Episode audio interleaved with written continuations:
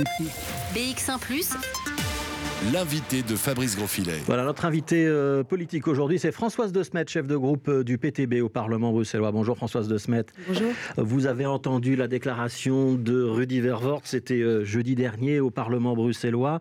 Il annonce un retour à la normale, c'est-à-dire un retour à l'après Covid-19 et à la reprise des activités de l'économie, de la politique, de la feuille de route du gouvernement bruxellois. C'est plutôt une bonne nouvelle?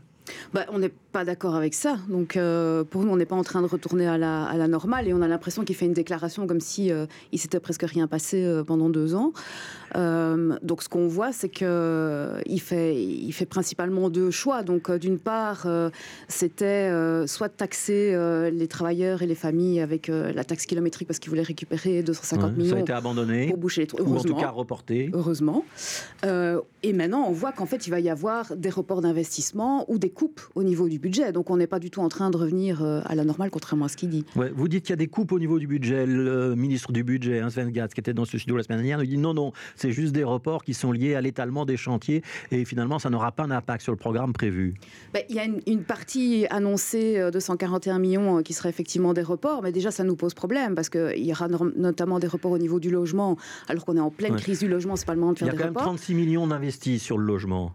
Oui, on en reviendra peut-être après, mais ils annoncent quand même 105 millions de coupes aussi dans le fonctionnement au niveau du budget. Et donc ça, ça nous pose quand même question. Qu'est-ce que ça veut dire? Est-ce que ça veut dire que ce sont des emplois perdus au niveau de la fonction publique? On n'a pas encore les détails, mais si c'est ça, alors on parle réellement de coupe et d'austérité. Ouais. Malgré tout, il y a un milliard et demi de déficit dans le budget de la région bruxelloise. Euh, on ne pouvait pas creuser le déficit encore plus. C'est-à-dire qu'il faut effectivement un moment faire des économies. Vous n'êtes pas d'accord avec cette idée-là? Non, parce que pour nous, il y a d'autres choix qui sont possibles aussi. Euh, donc euh, on, on, a besoin d'investir. Je veux dire, les gens ont plein de besoins qui doivent être remplis, et notamment au niveau du logement. Donc on doit investir certainement dans un moment de crise comme, comme celui-ci, mais il y a On aurait pu aller plus loin qu'un milliard et demi de déficit? Oui, la question après, c'est qui va, qui va évidemment payer ce déficit parce qu'il faut bien le, combler à un moment donné. futures qui vont devoir rembourser. Et donc c'est là qu'on n'est on n'est pas d'accord avec les voix qui sont portées par le gouvernement, soit de taxer les gens, soit de faire des coupes. Nous, on pense, et on l'a vu pendant cette crise, il y a euh, toute une série aussi de, de, gros groupes immobiliers qui ont continué à faire beaucoup de profits et qui ont vraiment leurs commandes qui sont bien remplies maintenant. On parle d'Athénor, on parle d'Immobel, on parle de CFE, ça c'est tous des grands groupes immobiliers qui continuent à faire beaucoup de profits, aussi sur le dos évidemment euh, du coup des locataires parce que les loyers continuent à flamber. Pourquoi est-ce que tout cela, on ne les fait pas contribuer d'une manière ou d'une autre Donc vous auriez voulu une taxe, une taxe, sur les groupes immobiliers sur les agences immobilières? Alors, il y, a plusieurs moyens. Par exemple, on a toujours plaidé pour qu'au niveau des charges d'urbanisme, et on sait qu'il y a une réforme qui est en cours, et on plaide vraiment pour qu'il y ait 30% au minimum de logements sociaux qui soient produits dans les grands projets immobiliers. C'est une manière de faire contribuer les grands groupes et qui ne coûte rien en fait au pouvoir public. Donc d'une part, on ne creuse pas le, le déficit, et d'autre part, on fait contribuer ceux qui ont continué à s'enrichir pendant la crise. Il y a quand même des choses qui avancent sur le logement. Hein. Donc il y a les 36 millions hein, qui sont quand même euh,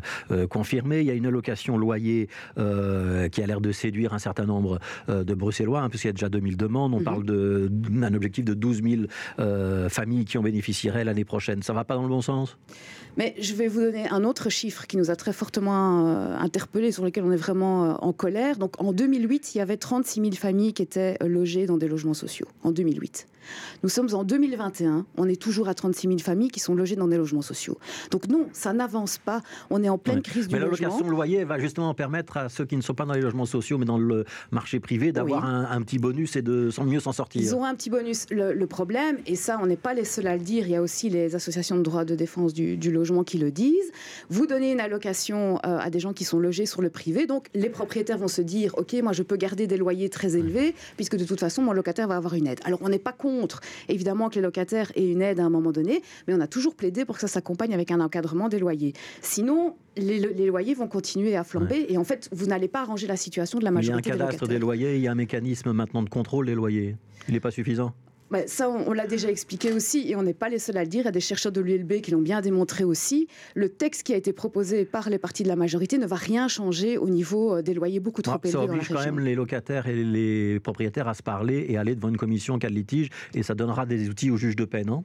Oui, mais donc la procédure va rester très compliquée pour les locataires, coûteuse, sans garantie que vous allez gagner au final. Donc quand vous êtes déjà dans une situation euh, compliquée euh, et que vous devez payer un loyer très cher, euh, allez-y hein, pour commencer une procédure quand vous n'êtes pas sûr de gagner. moi, je pense qu'il n'y a pas beaucoup de gens qui vont le faire. et puis, ils vont surtout, le, le gros problème, c'est qu'ils vont continuer à considérer que les loyers actuels, qui sont, je rappelle, quand même de 1100 euros par mois en moyenne, juste normaux. Ça, c'est vraiment le gros problème aussi de leur proposition. Et donc, qu'est-ce que ça va changer pour les locataires? On va toujours être dans le problème. donc, Rudy on dit qu'il garde le cap à la fois sur le logement, à la fois sur euh, la mobilité. Ça n'a pas l'air de vous convaincre. On va résumer l'affaire comme ça. Absolument. Et donc, euh, pour nous, les, problèmes sociaux ne vont pas être réglés, au contraire. Et donc, euh, c'est pour ça qu'on plaide vraiment pour que ceux qui, qui ont continué à s'enrichir pendant la crise, parce qu'on parle aussi, par exemple, d'Engie Electrabel, hein, je rappelle qu'il va se faire un milliard et demi de surprofit avec l'augmentation de l'énergie. Sur l'ensemble du royaume, hein, pas que sur la région bruxelloise. Hein. D'accord, mais mm. pourquoi est-ce qu'on ne les font pas, pas contribuer et que ça se répercute aussi au niveau de la région bruxelloise. Alors, on va quitter la déclaration de politique générale. Il nous reste trois minutes. J'ai deux questions euh, d'actualité à vous poser. D'abord, l'abattage euh, des animaux sans étourdissement. Euh, le PTB est en faveur de l'interdiction ou on continue à autoriser cet abattage aux abattoirs d'Anderlecht Alors, nous, on a d'abord un premier problème, c'est qu'on voit qu'on vient avec ce débat en plein milieu du débat justement sur le budget et que c'est de nouveau, on amène un débat qui est très polarisant, on le sait, pour cacher en fait les gros problèmes sociaux qu'on doit, qu'on doit régler. C'est machiavélique à ce point-là. C'était pour détourner l'attention du budget. Bah, on remarque régulièrement, c'est le genre de débat qui vient sur la table quand euh, on cache les vrais problèmes. C'est Bernard Clairfailly qui a amené ce débat. Vous pensez qu'il avait un agenda caché? Je ne suis pas dans sa tête. On remarque seulement que c'est le genre de débat qui vient sur la table. Et puis, je trouve qu'il y a aussi beaucoup d'hypocrisie là-dedans, parce que le problème du bien-être animal, on le voit, il est dans l'agro-business, il est aussi dans les abattoirs au niveau des ports en Flandre. Il y a, eu vraiment des, vidéos atroces à ce niveau-là. Et ce débat-là n'est pas mis, sur la scène vous publique voterez, Vous ne voterez pas l'interdiction de l'abattage en étourdissement on s'est abstenu en Wallonie, donc euh, si l'interdiction vient sur la table, on s'abstiendra aussi à Bruxelles. L'abstention, c'est pas le plus courageux des choix. Ben, on est conscient qu'il faut avancer sur la question du bien-être animal, mais de nouveau, ce débat, on le dit, euh, il vient sur la table pour cacher. C'est de l'hypocrisie parce que d'un autre côté, au niveau de l'agro-business, on n'avance pas non plus. Euh, et donc vous vous abstiendrez On s'abstiendra. Euh, commission délibérative, il y en a une euh, encore ce week-end sur la gestion de crise et sur l'insertion mhm. des citoyens dans la gestion de crise. Mhm. Le PTB n'y était pas. Ça ne vous intéresse pas d'entendre les citoyens? Bien sûr que si, ça nous intéresse de les entendre. Mais on a remarqué par exemple, on, on a été dans la commission délibérative qui concernait la 5G, où en fait le débat était déjà cloisonné. Donc la question n'était même pas d'écouter les citoyens sur est-ce qu'il faut la 5G ou pas, c'était déjà tranché. Et donc c'était vraiment en fait une espèce de farce au moment où on était là-dedans. Les citoyens qui participent disent quand même qu'ils ont le sentiment d'être écoutés, d'être entendus et de pouvoir participer à la rédaction des conclusions. Mais bon, au final, c'est quand même. sentiment-là, vous euh, Non. Et donc on a toujours plaidé. Mais donc par la, exemple, la, démocratie participative, ça ne vous intéresse pas Bien sûr que si. Mais la, manière dont c'est organisé à l'heure actuelle, et c'est la grosse différence notamment avec l'Irlande aussi, c'est que nous on plaide pour que justement l'écoute aille aussi dans la pratique. Et donc ici ce n'est pas le cas. le vote final revient de toute façon quand même encore au, dé, enfin, il, y a quand même des, il y a quand même des conclusions qui sont rédigées et adoptées avec les citoyens tirés au sort. Donc la vraie démocratie participative, c'est qu'à un moment donné, ça devient aussi contraignant. Et donc en Irlande, par exemple, il y a des référendums contraignants. Et donc là, on voit que l'aspect commission délibérative a un impact positif.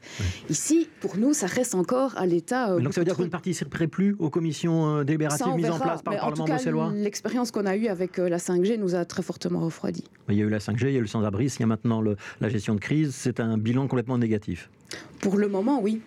Donc vous participerez ou vous participerez plus? On verra encore. On verra encore. Merci beaucoup Françoise Desmet, chef de groupe du PTB au Parlement bruxellois.